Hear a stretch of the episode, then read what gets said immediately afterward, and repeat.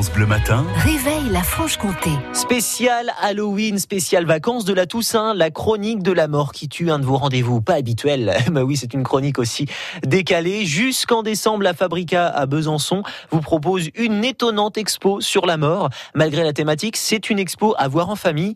Pendant ces vacances, Jérémy Kiréné nous en propose une exploration et nous fait découvrir des sujets de recherche locaux sur ce thème avec une plateforme nationale sur la fin de vie à Besançon.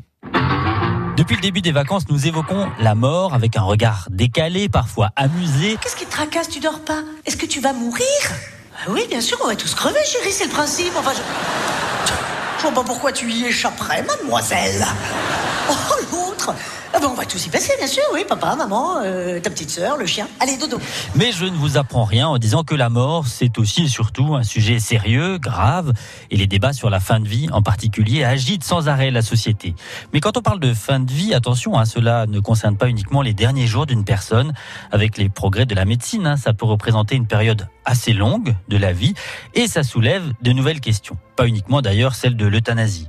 Pour faire avancer le débat, il est important de s'appuyer sur des recherches scientifiques qui ne sont pas là pour prendre parti, hein, mais pour apporter des connaissances. En 2018, une plateforme nationale pour la recherche sur la fin de vie a ainsi vu le jour. Et comme il y a depuis longtemps des recherches importantes dans le domaine dans notre région, eh bien, c'est à Besançon que cette plateforme a été lancée. Cette plateforme vise à regrouper tous les chercheurs en France hein, qui travaillent sur ce thème. Ça représente quand même 326 chercheurs différents et dans toutes les disciplines.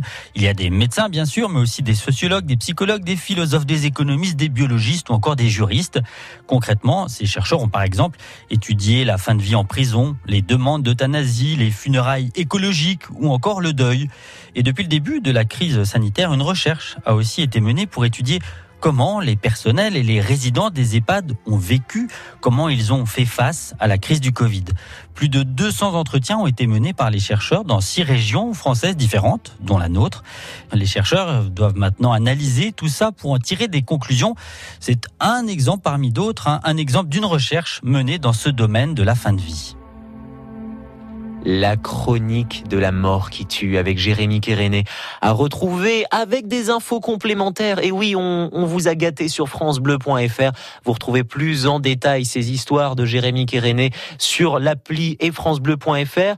Demain, on s'intéressera à des squelettes, des squelettes robotisés qui sont immortels dans l'âme. C'est sur France Bleu Besançon et francebleu.fr.